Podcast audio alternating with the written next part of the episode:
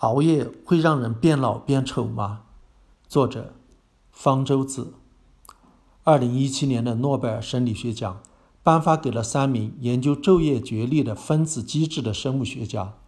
有人趁机做起科普，说这个关于生物钟的研究证明了熬夜会让人变老变丑。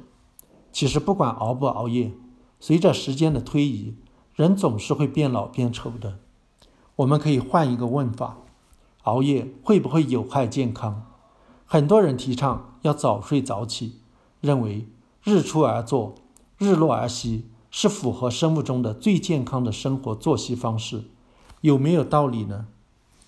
生物钟是生物体内固有的一个时钟，指的是生理活动会在一段时期内出现周期性的变化，通常指的是昼夜节律。例如，我们体内有一个周期比二十四小时。略长一点的钟表，随着这个钟表的运转，激素的分泌、新陈代谢、体温等活动都发生变化。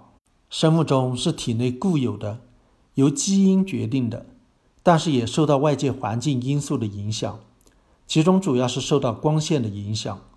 例如，我们大脑里面控制生物钟的中枢，通过视网膜的感光受体感觉到光线变暗了。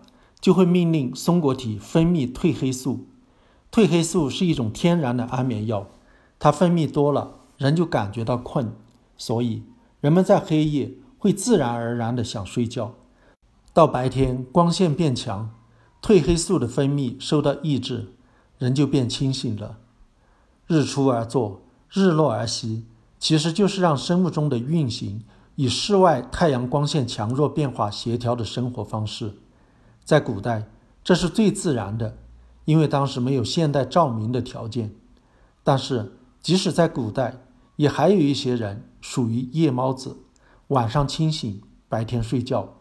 一个人是不是夜猫子，相当程度上是天生的，是基因决定的，是他们控制生物钟的基因发生了突变。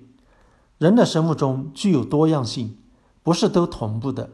在不同的年龄段也存在差异，例如青少年中的夜猫子要比成年人多，这种生物钟多样性可能是进化来的，对人类祖先有生存优势。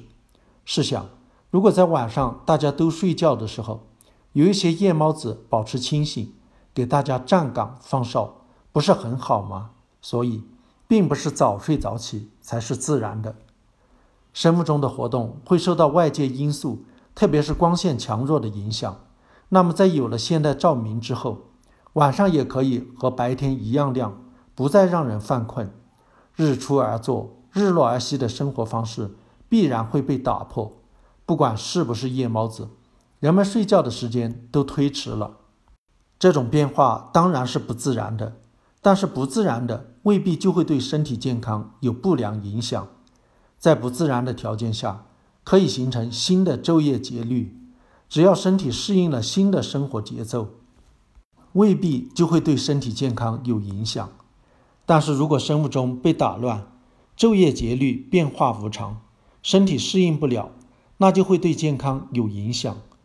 例如那些轮班工作的人，那些经常要倒时差的机组人员，或者频繁的国际旅行者，就属于这种情况。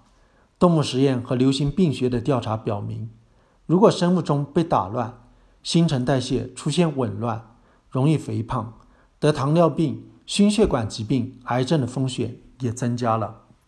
所以，关键是生活要有规律，生物钟不要老是被打乱，强迫夜猫子早睡早起，或者强迫早起型晚睡晚起，都不足取。睡眠质量好坏和睡眠时间的长短。要比什么时候睡觉更重要。